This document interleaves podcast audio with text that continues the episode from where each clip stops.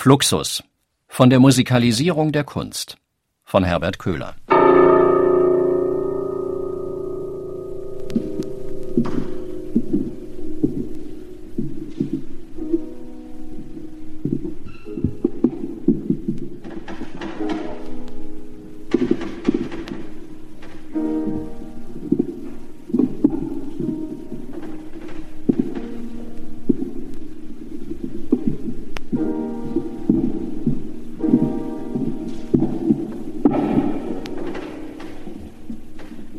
der modernen Kulturgeschichte leuchtet sie für einen kurzen Augenblick überhell auf.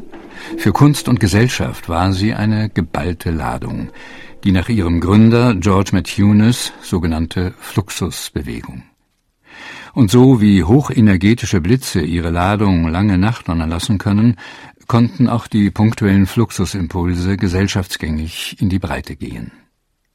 Von einem Urknall der Kunst zu sprechen wäre übertrieben, aber die Hintergrundstrahlung des Einschlags Anfang der 1960er Jahre ist über seine Schockwellen in allen Bereichen des kulturellen Lebens noch heute zu registrieren. Denn Fluxus war multimedial angelegt.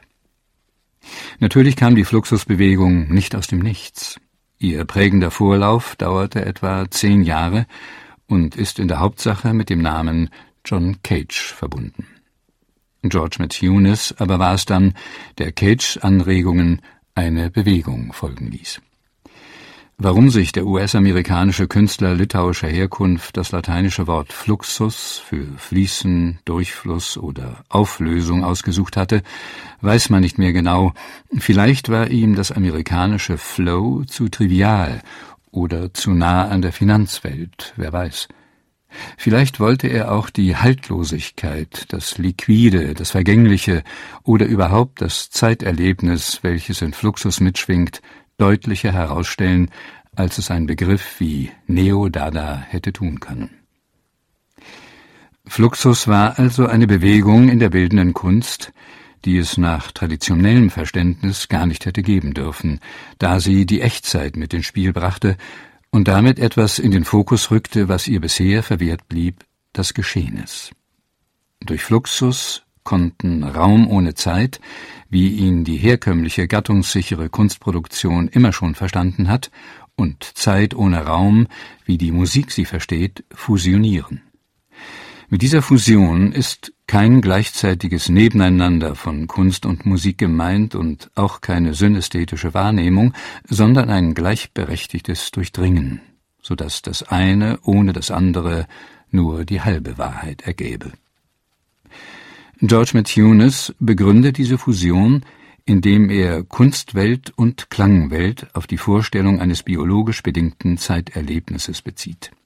Damit ist die Fusion grundsätzlich ein am Leben interessiertes Prinzip. Und so lautet die für Fluxus geltende Gleichung ganz sinnfällig Kunst gleich Leben. Plötzlich scheint alles möglich. Qualitative und fakultative Hürden sind gefallen. Meisterschaft und Nobilitierung sind keine Voraussetzung mehr, sondern nur noch reserviert für kleine elitäre Schnittmengen der kulturellen Produktion. Dazu abwertend Masse statt Klasse zu sagen, wäre unfair, denn es geht auch um die Stärkung des Selbstvertrauens der Ersteren. Ansätze zu einer solchen Haltung gibt es mit den dadaistischen Umtrieben schon seit 1916.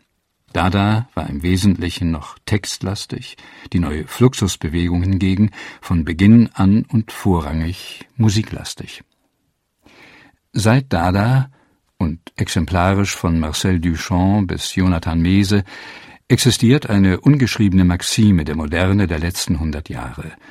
Sie bündelt das optimal zu erwartende Aufmerksamkeitspotenzial bis heute, und sie könnte etwa so lauten Untertunnele Genie, Meisterschaft und Qualität, setze auf das Triviale, Nutze jede Geschmacklosigkeit und jeden Tabubruch zugunsten deines Anliegens und projiziere alles auf die Gesellschaft.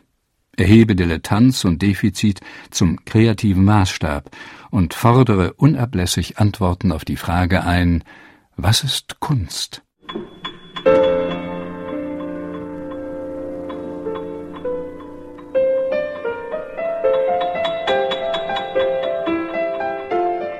Nun ist Fluxus weder Dada noch Neo-Dada. Mit Fluxus ist etwas in die Kunstwelt eingetreten, was man ganz allgemein als Verzeitlichung der bildenden Kunst verstehen kann. Die Kunst hatte einen Weg gefunden, sich ganz dem Prozessualen zu öffnen, ohne sich selbst aufgegeben zu haben. Irgendwie lag das in der Luft. Schon seit den 1946 gegründeten internationalen Ferienkursen für neue Musik, kurz Darmstädter Ferienkurse, kamen unmissverständliche Signale in Richtung Visualisierung. Warum sollte die bildende Kunst nicht Ähnliches tun und sich musikalisieren? Beide durch Tradition bedrängte Lager suchten also nach Schnittmengen, die außerhalb von Operetten und Opernwelt, Musiktheater und Ähnlichem diskutiert werden wollten. So war die ergiebigste Ressource für Fusionsfantasien schnell gefunden, der Alltag. Hier ist Kunst und Musik keine in Anführungszeichen gesetzte Realität mehr, sondern die Realität selbst, die Lebensrealität. Mit der Verzeitlichung der Kunst und der gleichzeitigen Visualisierung der Musik haben sich die über Jahrhunderte gepflegten Genregrenzen beider Lager aufgelöst. Und so war plötzlich eine neue Darreichungsform von Musik und Kunstprodukt in der Welt, die Aktion. Das als Aktion verstandene Zeitfenster bot alle Voraussetzungen einer multimedialen Performance. Und solange eine Aktion nicht von vornherein als Improvisation angelegt war, unterlag ihre Umsetzung einem Plan, einer Partitur, einem Notat, einer Regieanweisung, einer Dramaturgie, also ganz allgemein einem Konzept. Beides, Aktion und Konzept, waren Sache der Fluxusbewegung. Was solche Aktionen vom herkömmlichen Literatur- und Musiktheater unterschieden hatte, war in erster Linie ihre narrative Reduktion. Mit Aktionen wurden in aller Regel keine Geschichten erzählt. Ihre Plots nutzten Ausschnitte aus der Wirklichkeit, um Zustände und Sachverhalte zu fokussieren, meist auf erfinderische und witzige Art, ohne Sketche zu sein. Der Unsinnsverdacht lag jedoch fast erfrischend über allen Auftritten. Für George Mitsunis selbst sei Fluxus ein Witz, hat er einmal gesagt und meinte gleich das gesamte Wortfeld des Witzes. An erster Stelle den Esprit, die klug blitzende Idee, den sprühenden Geist, die mentale Beweglichkeit, die pointierte Geste, das konventionsfreie Auftreten, das Hemmungslose, Frechheit und Respektlosigkeit, das Schockierende, die unerschöpfliche Assoziation, das Paradoxe, das Irrationale, das vabankhafte Risiko und schließlich überhaupt jene tabufreie Zone einer fröhlichen Wissenschaft, wie sie Akteure praktizieren, die nichts mehr zu verlieren haben, aber alles gewinnen können. Die Aktionen der Fluxusbewegung waren spontan und situationistisch, respektlos und anarchistisch. Und, ganz wichtig, ihr multimedialer Ansatz war auch die Botschaft. Marshall McLuhan muss das irgendwie erfasst gehabt haben, als er 1967 sein epochemachendes Buch zur Medientheorie herausbrachte. Zumindest hatte er Fluxus verstanden.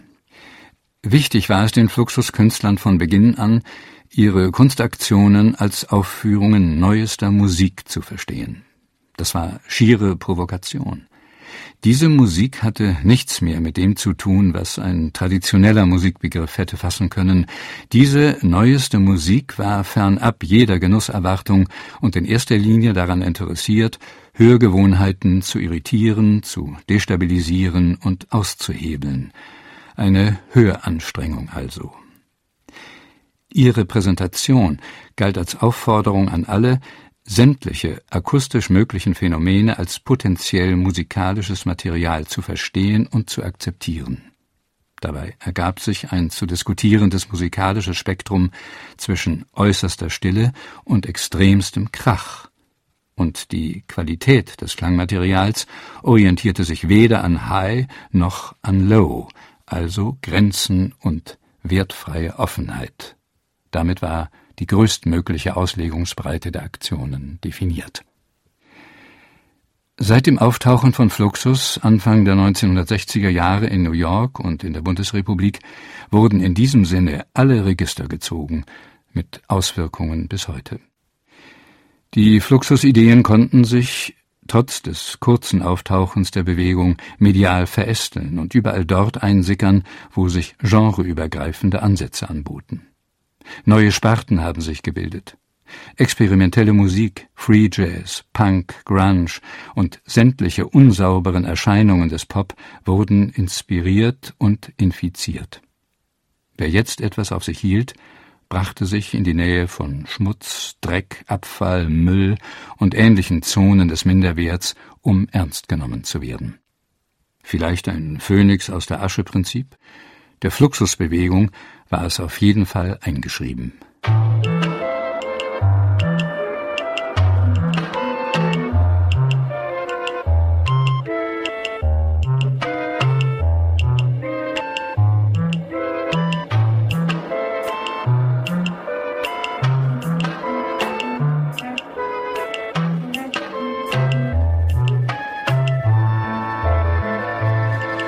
Mit den Anfängen der erst später sogenannten Sound Art legten die Fluxuskünstler einen Bereich offen, der zuvor ausschließlich Musikern vorbehalten war, und erweiterten ihn radikal.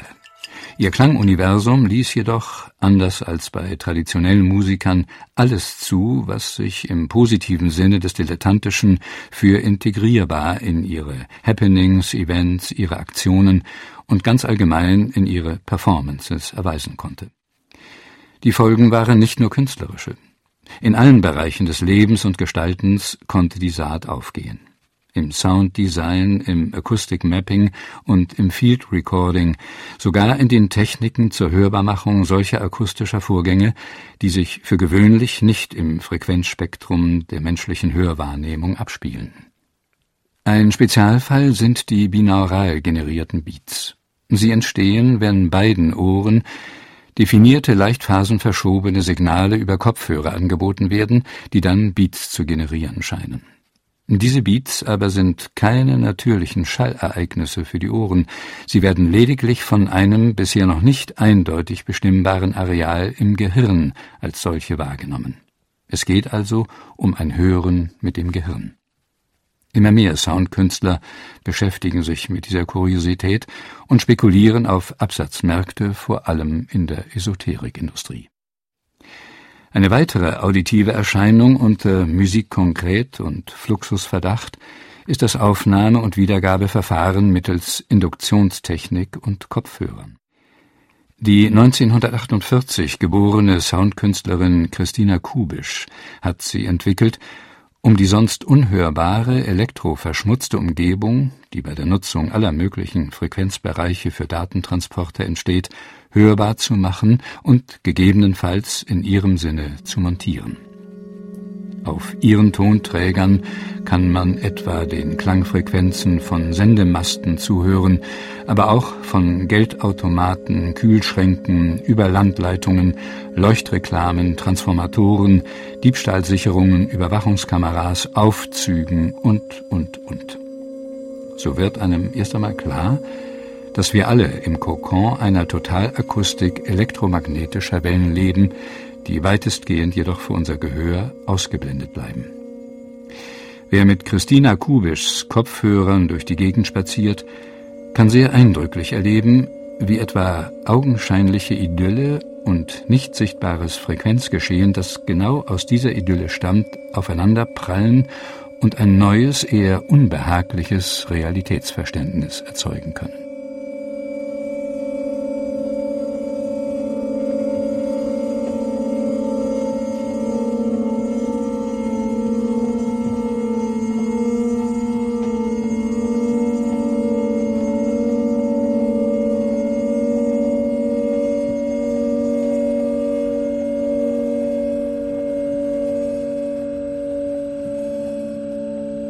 Ursprünglich von George Matthews artikulierte Idee eines Eternal Network, also eines ewigen Netzwerks audiovisuell arbeitender Künstlermusiker, scheint weitestgehend aufgegangen zu sein. Vielleicht nicht immer in seinem Sinne als sich myzelhaft ausbreitender Underground, sondern ganz handfest in der Klangkunst heutiger Tage bis hinein in durchkommerzialisierte Bereiche. Der schrankenfreie multimediale Impuls von Fluxus hat es möglich gemacht. Eine sehr schwierig zu überwindende Hürde jedoch hatte sich die Fluxusbewegung in ihre Kunst selbst eingebaut. Kein Allerweltselixier ohne Nebenwirkungen. Es geht um die Frage nach Beständigkeit und Reproduzierbarkeit. Eine Grundsatzfrage für jede Kunst und Musik. Aber auch dieses Problem konnte gelöst werden. Vorerst nur so viel, Echtzeit und Reproduktion, Relikt und Dokument werden durch Fluxus eine neue kunstimmanente Bedeutung bekommen. Es ist eine weitestgehend konservatorische. Zunächst aber geht es um eine, vielleicht sogar die Initialzündung für das Ingangkommen der Fluxusbewegung.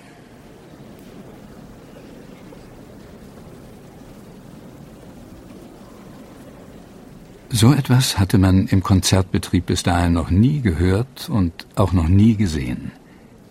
David Tudor betritt den Konzertsaal, setzt sich ans Klavier und beginnt nicht zu spielen. Dreimal gestikuliert er an einer Partitur, schaut auf eine Stoppuhr. Dann erst, nach genau vier Minuten und 33 Sekunden, öffnet er den Deckel seines Flügels und verlässt daraufhin sein Instrument. Da kann doch etwas nicht stimmen. Der Pianist hatte gerade das dreisätzige Werk mit dem Titel Vier Minuten 33 aufgeführt. John Cage hatte es 1952 konzipiert. Der Komponist war nämlich zu der Überzeugung gekommen, dass es für die Menschen keine Welt ohne Klänge geben konnte. Auch Stille, Ruhe und Schweigen seien nie lautfrei. Wenn nicht Außengeräusche, dann sind es Innengeräusche wie Pulsfrequenz, Blutzirkulation und das Nervenkostüm, die ihre speziellen Sounds produzieren. Absolute Stille existiert also nicht, ähnlich wie es auch keine absolute Finsternis geben kann. Irgendwoher kommen immer höher oder sichtbare Frequenzen als Akustik oder Licht. John Cage jedoch sucht jetzt nach einer künstlerischen Darstellungsform für die Tatsache, dass es lautfreie Stille nicht geben kann. Und er wählt die Extremform des akustischen Ereignisses, die Pause. Aber wie sie isoliert aufführen? Pausen sind schließlich nur als solche zu erkennen, wenn sie durch klangliche Ereignisse flankiert sind. Cage hatte sich für ein Stück in drei Sätzen entschieden und jeden Satz mit Tazet, also mit Schweige überschrieben. Jetzt kam die Optik der Aufführung ins Spiel, ihre Performance. Über sie wurde die Schweigeakustik ikonografiert und als Stück isolier bzw. erkennbar. Kunst und Musik waren nun eins. Der Großteil des Publikums, das der Uraufführung am 29. August 1952 in der Maverick Concert Hall bei Woodstock im US-Bundesstaat New York beiwohnte, fühlte sich gelinde gesagt veräppelt und reagierte dementsprechend ungehalten bis lautstark. Ein Zeitfenster für ein Musikstück zu reservieren, das man nicht hören konnte, eine Farce, ja, ein Unding. John Cage aber hatte mit der Uraufführung seines Stücks sein Ziel erreicht. Denn diese vier Minuten 33 waren alles andere als lautfrei. Mit zunehmender Dauer wurde es immer unruhiger im Saal. Es entstand ein Crescendo des Missfallens, eine Art Komplementärakustik, die das Stück zu kommentieren schien und zunehmend wichtiger wurde als es selbst. Wenige nur erkannten damals, dass sie gerade Zeugen einer Demonstration für die Behauptung wurden, es kann keine absolute Stille geben, auch Pausen haben ihre Akustik. So kann man behaupten, dass 4 Minuten 33 ein Referenzstück für sämtliche Möglichkeiten akustischer Ereignisse in belüfteter Atmosphäre darstellt. Frei von jeder Virtuosität und Meisterschaft konnte dieses Stück den Satz lostreten, das kann doch jeder. Er wurde zur Lieblingssentenz des unwilligen Ablehnens von Unverstandenem, dem die Schöpfungshöhe verweigert werden soll. Ein typisches Low-Culture-Syndrom und ein Garant für den späteren Kultstatus. Aber wahrscheinlich war das schon immer so. Das Lamentieren über den soziokulturellen Qualitätsverlust durch die Moderne gehört schließlich zum hochnäsigen Habitus der Konvention, wie die Kritiklosigkeit in die juvenile Unbedarftheit. Man versteht mangelnde Qualität als Affront gegenüber der eingeübten Pflicht zur Andachtstarre, außer man entscheidet sich gleich und anbiedernd zur Verklärung des Gewöhnlichen und bekennt sich salonrebellisch zur Emanzipation einer Kunst der Geschmacklosigkeit. Der Vorwurf, Musik verkomme zur beliebigen Vibrationssemantik, stand also im Raum, als David Tudor den Kopf für John Cage hinhalten musste. Gewiss, man kann dieses 4 Minuten 33 immer auch als reines Wahrnehmungsspielchen unter Didaktikverdacht abtun, aber es ist mehr. Es macht bewusst, dass das, was wir als Musik bezeichnen, lediglich eine extrem kleine, ästhetisch gestaltete Teilmenge der Gesamtheit aller Akustik der Welt sein muss und somit eine elitäre Absetzbewegung von jenen Leuten verkörpert, die weiterhin, bewusstlos oder unbewusst, in ihrer genussakustischen Umgebungswolke leben. Noch etwas wurde überdeutlich. Nach John Cage, 4 Minuten 33, kann nicht mehr eindeutig bestimmt werden, ob der Urheber des Stückes nun Künstler ist oder Musiker, beides oder keines von beidem. Ist die Kunst von nun an musikalisiert oder ist die Musik gar ikonografiert? Geht es um Antikunst und Antimusik? Genau hier setzte später Fluxus auf seine Weise an.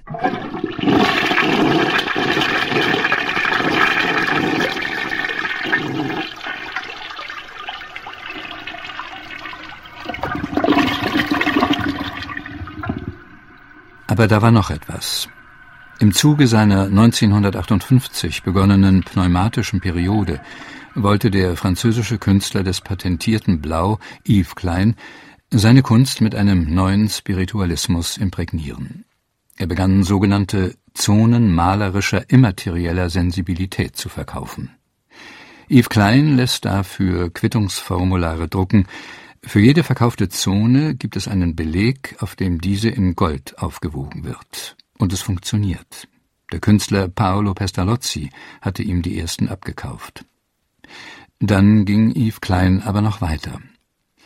John Cage hatte mit seinem 4 Minuten 33 bewiesen, dass es für Menschen, deren Leben naturgemäß auf Sauerstoffgemische, also Luft angewiesen ist, keine Welt ohne Klang geben könne.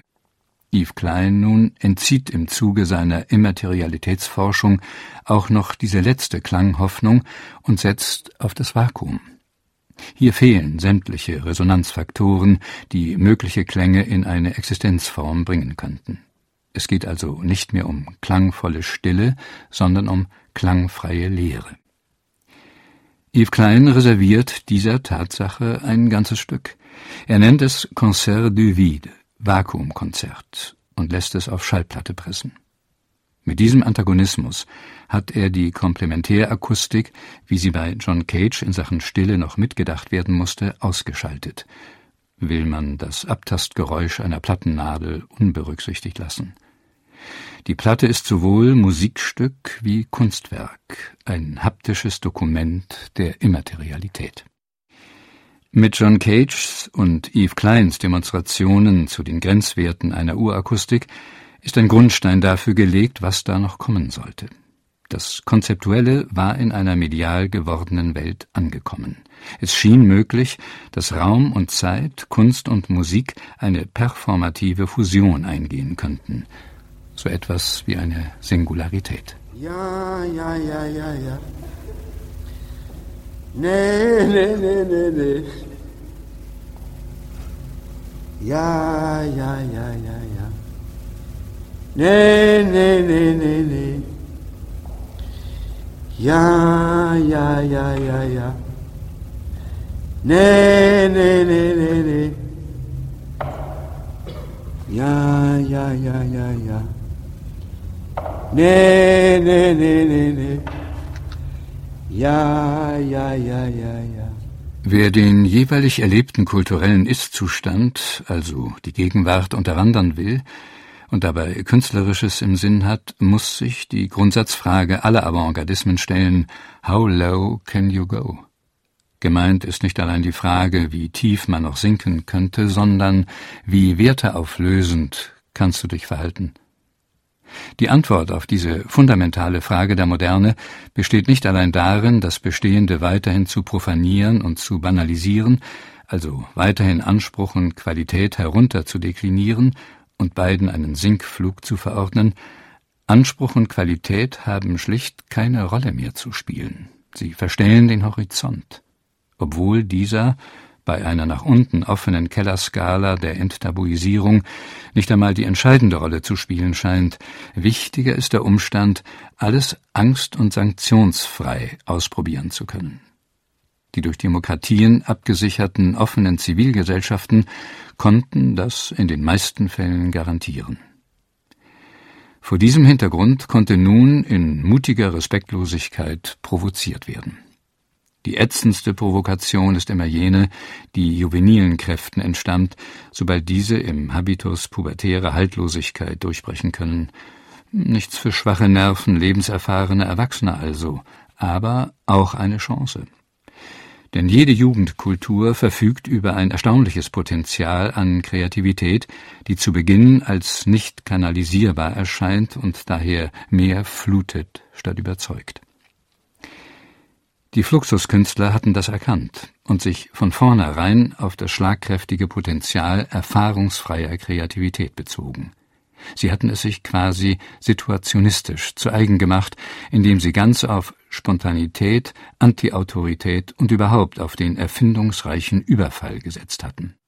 Denn es zeigte sich schnell, dass die Widerstände seitens Konvention und Tradition, Institution und Establishment harte, aber träge Gegner waren, gegen die nur das Prinzip der raschen Winkelzüge und kurzen Hebel aussichtsreich erschienen. In diesem Verständnis wird kulturell künstlerisch verstandene Arbeit eine Sache von Gegendruck und Befreiung. Die Taktiken sind seit den 1950er Jahren Underground-Taktiken, subversiv, destruktiv, Guerilla verträumt, mediengängig, sehr beweglich, für etablierte Zonen schlecht zu orten und schon deshalb höchst beängstigend. Letztlich geht es auch um Machtproben des Einzelnen mit der Gesellschaft. Wer sich in ihr ohnmächtig fühlt, setzt sich nun ironisch, zynisch, sarkastisch und satirisch zur Wehr. Denn nichts hassen Spießer wie auch Schalteliten und Mächtige mehr als Systemkritik auf Humorniveau. Ja, ja, ja, ja, ja.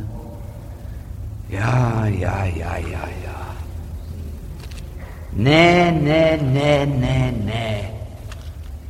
Ja, ja, ja, ja, ja. Eine solch subversive Gemengelage braut sich nach dem Zweiten Weltkrieg in westlichen Zivilgesellschaften zusammen. Kreative Zirkel außerhalb der etablierten Kunst stellen neue Grundsatzfragen oder fragen erst gar nicht mehr, sondern handeln sofort und unmittelbar. Mit dem baldigen Auftauchen von künstlerischen Ereignisformen wie Happening, Environment, Event und Performance ist die bereits in Frage stehende Trennschärfe zwischen den klassischen Gattungen der bildenden Kunst also zwischen Architektur, Malerei, Bildhauerei, Grafik, Zeichnung und Fotografie, in Auflösung begriffen. Die klassische Doktrin, Erzeugnisse der sogenannten bildenden Kunst seien keine Zeitkünste, ist verpufft. Die Inklusion von Zeitformen in die bildende Kunst wirkt wie der Einschlag ins Kontor eines unverbrüchlich geglaubten Gesetzes etablierter Abgrenzeiferer aus Kulturgeschichte und Wissenschaft entsprechend die Gegenwehr. Doch das hat seinen Preis. Mit der Einbindung von Zeitstrukturen in die Kunst besteht das fusionierte Kunstprodukt für die Nachwelt aus zwei Bestandteilen, dem Geschehenes einerseits und dem Relikt andererseits. Eine Kombination aus authentisch erlebter Gegenwart und deren Dokumentwert. Denn die Einbindung von Verlaufsstrukturen in die Kunst und die gleichzeitige Visualisierung musikalischer Ereignisse hatte ihre Erzeugnisse primär zu Echtzeiterlebnissen gemacht. Um diese später rekapitulierbar zu machen, brauchte es erstens die Konserve und zweitens das Relikt. Beide werden zum echtzeitunabhängigen Zugriffsmodus auf Geschehenes und das in technisch immer brillanter gelösten Resultaten bis heute.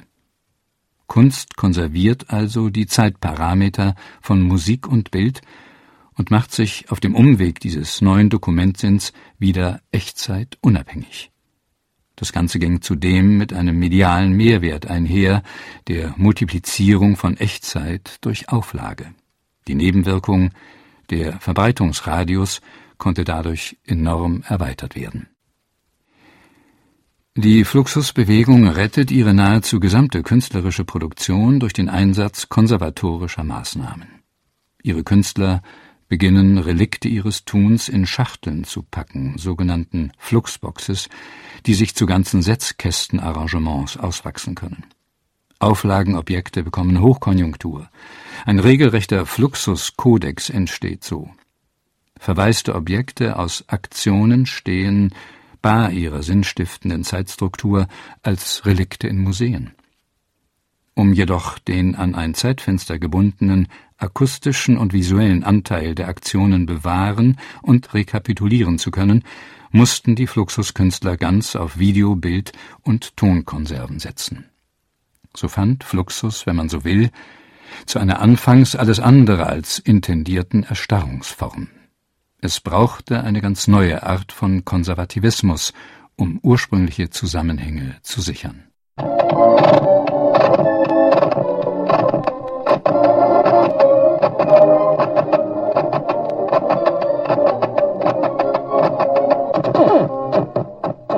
Weit interessanter als die neue Rolle des Relikts in der Kunst ist der Stellenwert, den die Konserve einnehmen wird. Es ist vor allem die frühe Tonkonserve, sprich Schallplatte, die auf teils spektakuläre Weise deutlich macht, dass Musik und Kunst eine Fusion eingegangen waren. Plattencovergestaltung wurde zu einem Teil der gespeicherten Musik und umgekehrt. Künstler hatten sich um beides gekümmert. Jean Dubuffet und Yves Klein etwa gehörten zu den ersten, die damit anfingen, die Schallplatte als Kunstobjekt zu verstehen. Andy Warhol, Peter Blake, Paolo Pestalozzi, Richard Hamilton oder Gerhard Richter, das britische Grafikerduo Hypnosis und viele andere folgten dieser Auffassung. 1963 realisierte der tschechoslowakische Künstler Milan Knižak seine Broken Music Serie, indem er Schallplatten und damit die darauf gespeicherte Musik manipulierte. Er zerkratzte Platten, kokelte sie an, zerschnitt sie, setzte ihre Bruchstücke neu zusammen. Das Abspielergebnis verstand Milan Knižak als Komposition. Zum Glück gab es damals schon Sammler mit Weitblick, die sich um Relikt, Konserve und Dokument der Fluxusproduktion kümmerten. Der Kurator Guy Schrane etwa begann früh damit, Klangkunst in Verbindung von visuellen und akustischen Werken im Bereich der bildenden Kunst zu sammeln, mit Schwerpunkt Vinyl und Cover. Seit 2018 befindet sich die weltweit größte Sammlung zur Soundart, die Sound Collection Gisrane, im Bremer Weserburg Museum für moderne Kunst. Weit über tausend Exponate spannen den Bogen vom Futurismus und Dadaismus über Minimal Art und Music konkrete Poesie, Konzeptkunst, Pop-Art, neue Musik und eben Fluxus. Ein zugänglich gemachter Kosmos der Kunstkonserve seit Beginn des 20. Jahrhunderts. Auf Fluxus spezialisiert haben sich Dorothee und Erik Andersch. Ihre seit 1968 aufgebaute Sammlung Plus Archiv ist im Städtischen Museum Abteiberg in Mönchengladbach untergebracht und zählt nach der Silverman Collection im New Yorker MoMA und dem Archiv Sohm in der Staatsgalerie Stuttgart zu den aussagekräftigsten Materialsammlungen zum Thema Fluxus.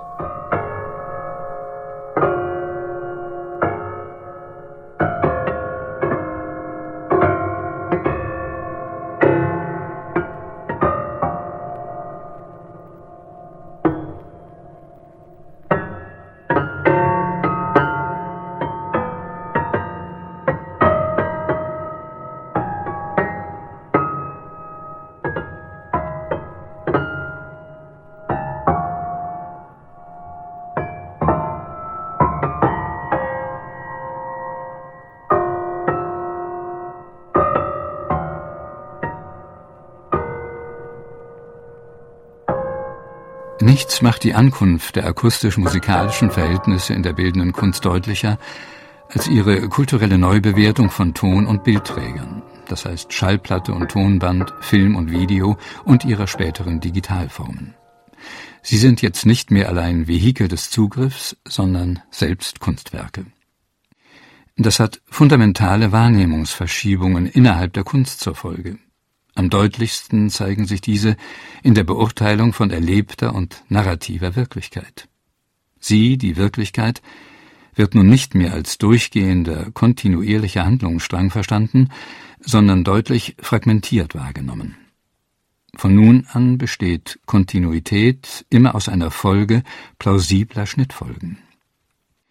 Was das Gehirn durch Montage selektiver Einheiten auf ganz natürlichem Wege zustande gebracht hat, um uns eine plausible zeitliche Kontinuität des Daseins als Orientierungsraum zu suggerieren, wird nun an die Konserven weitergegeben. Jetzt sind die Verlaufszeiten von Bild und Ton in einmaliger Echtzeit jederzeit reproduzierbar und gleichzeitig relativ geworden. Relativ zumindest für die optischen und akustischen Sinne. Eine authentische Erlebnisaura kann schließlich nicht rekapituliert werden. Aber wer weiß? Die zeitlich auf etwa drei Jahre begrenzte, fast nur punktuell auftretende Fluxusbewegung steht exemplarisch für den Zugriff auf fragmentierte Wirklichkeiten in Kunst und Musik und stellt damit deutlich ihren auf ikonografisch-akustische Medien bezogenen Montage- und Collagecharakter heraus. Praktiziert wird dieser Zugriff seit Beginn des 20. Jahrhunderts. Man könnte sagen als Daily Life Incorporated. Wenn sich die Kunst den Alltag in seiner fragmentierten Darreichungsform einverleibt, hat sie das Prinzip Leben geentert. Eine Zeit lang war diese Vorstellung absurdes Theater. Jetzt ist sie Freiheit. Sono le 22.30.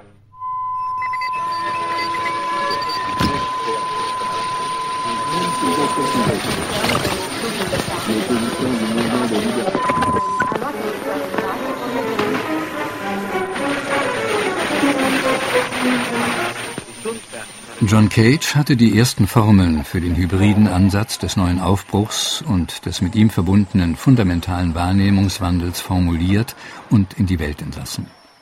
Am vorläufigen Ende dieses Prozesses standen ein neuer Musikbegriff und ein neuer Kunstbegriff. Beide waren nahezu frei von Beschränkung, Nachahmung, Schönheit und Meisterschaft, den heiligen Säulen eines tradierten, konventionellen Selbstverständnisses. Im Zentrum stand die kreative Tätigkeit des Menschen, dessen Aufmerksamkeit und Einfühlung durch sämtliche, jetzt neu geschärften Wahrnehmungsparameter auf die fast schon buddhistisch anmutende Fluxusgleichung gebracht werden konnten Leben ist Kunst bzw. Kunst ist Leben das soziokulturelle Dasein als multimedial angelegte Tautologie.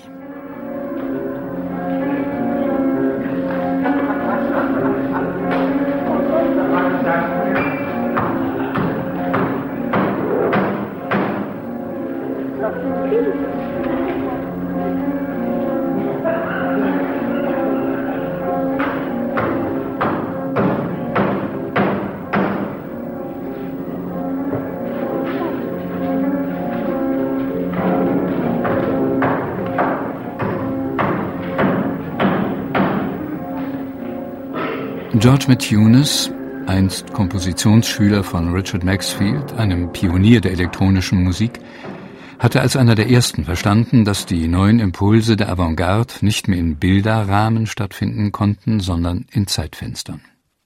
Er erkannte, dass sich im Fluss eines wie auch immer zu montierenden Zeitstrahls alles abbilden ließ. Kunst, Theater, Musik, Literatur, Film, kurz das Leben überhaupt. Bisher galt das nur für die darstellenden Künste wie Theater und Oper und nicht für autonom auftretende kreative Produktivität. In Echtzeitachsen gibt es keinen Stillstand, immer nur Wandel. Alles also fließt, egal was und ob etwas passiert. Aktivität und Passivität, Aktion und Pause haben die gleiche Richtung und den gleichen Wert ähnlich der Abfolge von Klang und Stille, ähnlich der Abfolge von Optik und Finsternis. Wichtig war nur zu garantieren, dass etwas geschieht und nicht nichts. Denn im wirklichen Leben haben absolute Parameter wie Totalität und Leere keinen Platz. Yves Klein hatte diese Tatsache mit seinem immateriellen Kunstansatz noch zu ignorieren versucht, und so schien der Begriff Fluxus in seinen Aktionen das auf den Punkt zu bringen, was mit der Formel Kunst gleich Leben gemeint war, sich für eine nicht elitäre Kunst des Alltags stark zu machen. Und das wiederum hieß, für eine Kunst außerhalb der Museen, der Konzertsäle und des etablierten Kulturbetriebes. Der interdisziplinäre, intermediale Ansatz der Fluxusbewegung verfolgte also generell konzeptuelle, antikommerzielle und antiinstitutionelle Ziele. Mit Verblüffung und humorigem Ernst sollten diese durchgesetzt werden. An der New School of Social Research in New York City hatte George Matthews einen Großteil jener Menschen kennengelernt, mit denen er später diese Ziele angehen konnte. Vor allem Lamonte Young, Yoko Ono, George Brecht, Al Hansen, Dick Higgins, Alan Capro und Jackson McLow. Sie bilden die Ursuppe der Bewegung in den USA.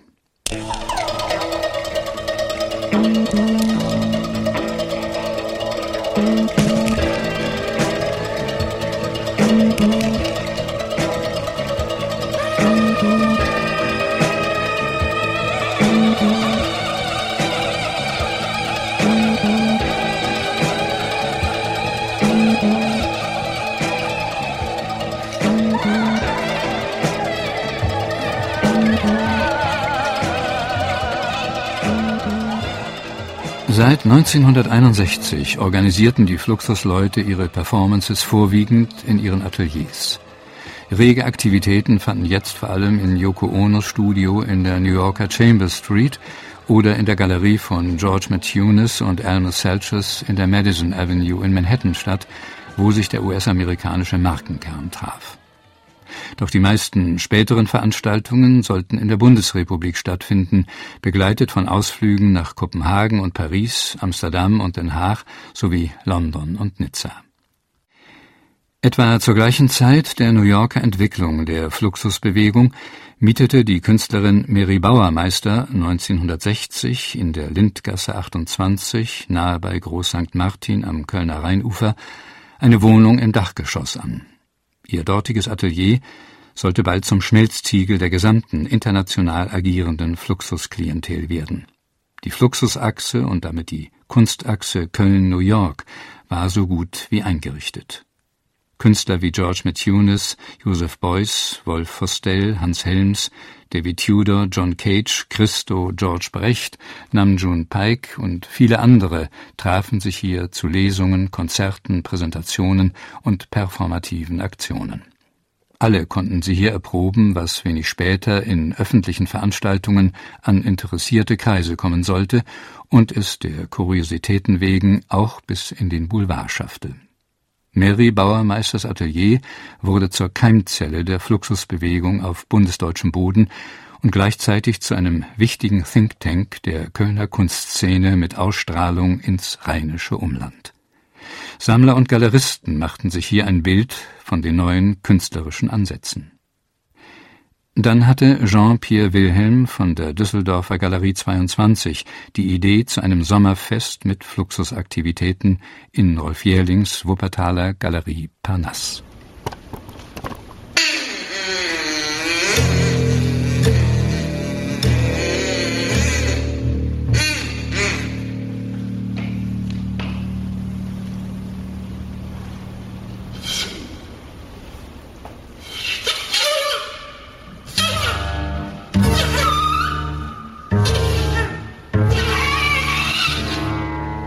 Am 9. Juni 1962 war es soweit. Wuppertal-Elberfeld, Moltke Straße 67.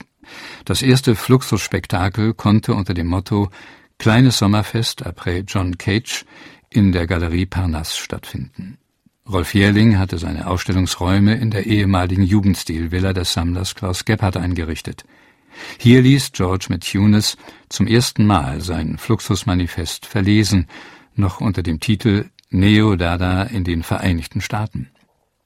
Eine Woche später, am 16. Juni, traten die Fluxus Performer in den Düsseldorfer Kammerspielen auf unter dem Titel Neodada in der Musik. Nachgelegt wurde dann Anfang Februar 1963 in der Staatlichen Kunstakademie Düsseldorf mit der Veranstaltung Festum Fluxorum Fluxus Musik und Antimusik, das instrumentale Theater. Aber zuvor kam noch Wiesbaden. Es sollte die zeitlich umfangreichste und aussagekräftigste Veranstaltung werden. George Matthews war Ende 1961 in die Bundesrepublik gekommen, um als ziviler Grafikdesigner auf einer US-Luftwaffenbasis in Wiesbaden zu arbeiten. Und in Wiesbaden organisierte er dann auch das erste große Fluxusfestival. Angefressen von seiner Begeisterung für Lamonte Youngs Minimalismus und der Idee eines konzeptualistischen Ansatzes in der Kunst, brachte er seine Entwürfe zu Anthology mit, einer Sammlung befeuernder Ideen und Pläne für ein Eternal Network des weltweiten Experimentalismus. Speziell für Fluxusaktionen schlug er seine Konzertreihe mit dem Titel Very New Music vor. Ein eindeutiges Bekenntnis zur Aufnahme von Zeitstrukturen in die Kunst und, in letzter Konsequenz, Bekenntnis und Konzept zu ihrer Musikalisierung. Eigeninitiativ hatte sich Metziunis damit schon Ende 1961 an den damaligen Direktor des Städtischen Museums Wiesbaden, Clemens Weiler, gewandt. Mit Erfolg. Weiler überließ ihm im September 1962 für sage und schreibe drei ganze Wochen den Vortragssaal des Museums für eine Reihe von Konzerten. Unter dem Motto Fluxus Internationale Festspiele neuester Musik sollte die Veranstaltung in die Geschichte der frühen Performance eingehen. Die Auftritte hatten alles, was eine international auftretende Fluxusbewegung ausmachen sollte. Sie machten deutlich, wie erfinderischer Esprit, Mut zur Blamage und hochgradiger, aber positiver Dilettantismus alle fest verankert geglaubten kulturellen Gesetze mit Leichtigkeit aushebeln konnten. Nach einer kurzen Einführung durch Rolf Jährling hielt Namjoon Paik eine von Metzunis vorbereitete Tafel hoch. Zu lesen war Zeitkunst, Zeitraum, Raum, Raumzeit, Zeitraum, Kunst, Raum, Raumzeit. Damit waren die Koordinaten abgesteckt und es konnte losgehen. Boris Blastoff finally dreams about life. I want to ring like a bear, dance like a lion, roar like a kangaroo, box you, love like a bell. Ring like a lion, dance like a kangaroo, roar you, box like a bell, love like a bear. Ring like a kangaroo, dance you, roar like a bell, box like a bear, love like a lion. Aus erster Hand stammt die Erinnerung von Dick Higgins, einem der mitwirkenden Künstler und Mitbegründer von Fluxus, festgehalten in seiner Schrift Postface von 1964. Meine Frau Alison Knowles und ich kamen nach Deutschland und trafen Benjamin Patterson, Emmett Williams, Namjoon Pike und Wolf Hostel. Fluxus Wiesbaden hatte bereits begonnen. Fluxus als eine vereinigte Front, das war immer Machunas Idealvorstellung gewesen. Und so hatte er schon am vorangegangenen Wochenende eine Gruppe internationaler Stilisten eingeladen. Michael von Biel, Griffith Rose und einige andere. Diesen missfielen jedoch verschiedene Stücke von Machunas, und sie gerieten mit ihm darüber in Streit. Außerdem hatten sie einen Lebensstil, der zu schwachbrüstig war, um sich mit den lebensvollen Aspekten von Fluxus vertragen zu können. Also warf er von Beals Gruppe hinaus und Rose ging von selbst. Fluxus Wiesbaden war das ehrgeizigste aller Projekte. Es dauerte einen Monat, wobei an jedem Wochenende drei, vier oder fünf Performances stattfanden. Die anderen Festivals waren kleiner. Das Tolle an Wiesbaden war, dass wir uns nicht um die Zeit zu kümmern brauchten. Wir konnten viele unheimlich lange Stücke darbieten, die nie in andere Festivals gepasst hätten. Wir führten Emmett Williams deutsche Oper Ja, es war noch da auf Englisch auf. Es waren die längsten 45 Minuten meines Lebens, die hauptsächlich aus einem Klopfen auf eine Pfanne in regelmäßigem Rhythmus und vorgeschriebenen Abständen bestanden.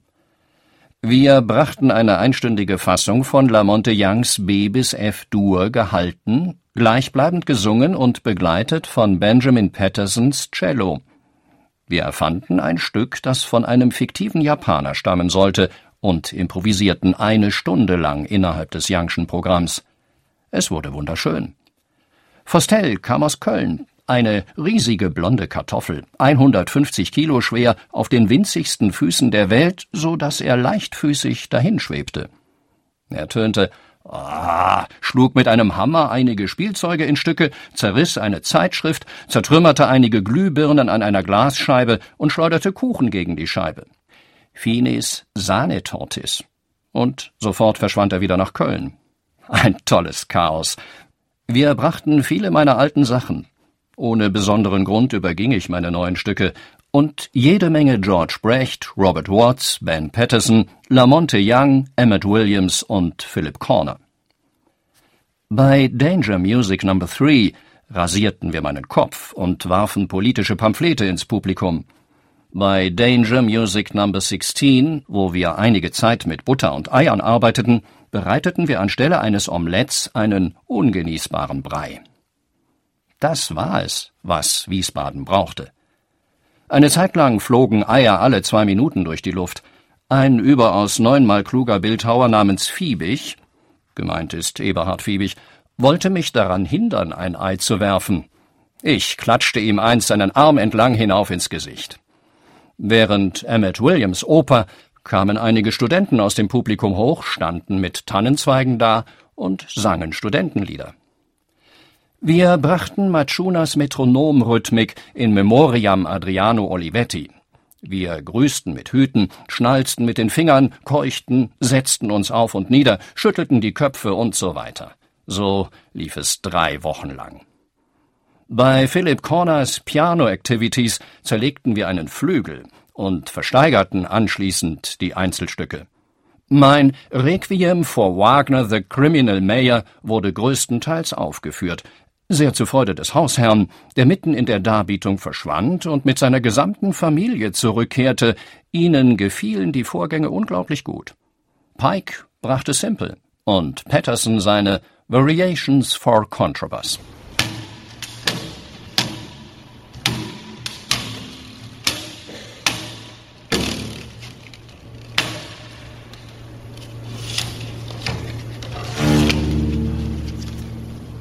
Nach Wiesbaden lag der Verdacht durchaus nahe, es könne sich hier um eine Neuauflage dadaistischer Umtriebe handeln.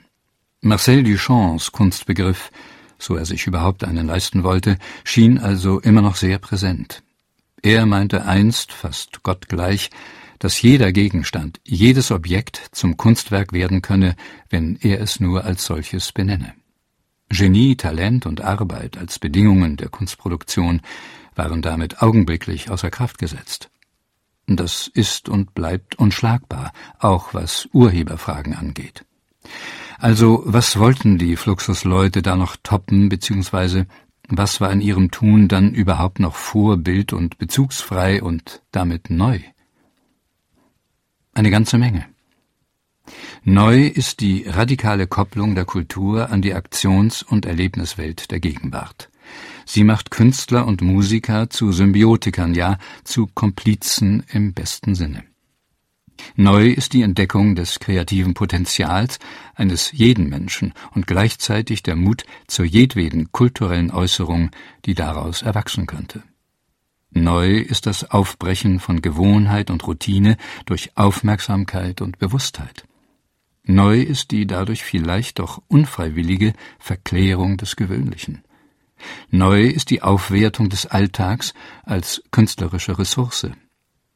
Neu ist die Erkenntnis, dass ausgewählte Ausschnitte aus einer fragmentiert verstandenen Wirklichkeit sich wie Dinge verhalten können, die sich annektieren, portionieren, montieren, kollagieren und unter ein Konzept stellen lassen. Fluxus gelang es, Hör- und Sehkunst zusammen zu denken und zu erleben. Das neue künstlerische Produkt sollte von nun an realiter aus beiden Wahrnehmungszugängen bestehen, einmal als Konserve für Akustik oder und bewegtes Bild und zum anderen als Relikt für das zeitungebundene Objekt. Mitgedacht ist hier immer die Befreiungsidee von Raum und Zeit und mitgedacht ist der Antrieb, die Fluxusimpulse als motivierende Kraft flächendeckend in die Gesellschaft einsickern zu lassen. Voraussetzung dafür war schließlich die Motivation zur Verflüssigung aller störenden Hürden. Man kann also mit schelmischem Ernst feststellen, die Fluxusbewegung hatte allen bisherigen künstlerischen Formen das Klistier gesetzt. Die größte Leistung und die damit verbundene Erkenntnis, die diese Bewegung in ihrer alles inkludierenden medialen Anlage auf den Weg bringen konnte, ist jedoch eine in ihrer Schlichtheit umwerfende. Die Fluxusbewegung vermochte es, die Kunst zu musikalisieren, indem sie gezeigt hatte, dass Musik zwar erklingen kann, aber nicht immer zu erklingen braucht, um da zu sein. Das so verstandene musikalische Potenzial ist in der Lage, sich jederzeit als Konzept und gleichzeitig als berührbare, kritische Masse im Sichtbaren zu zeigen. Das ist einzigartig.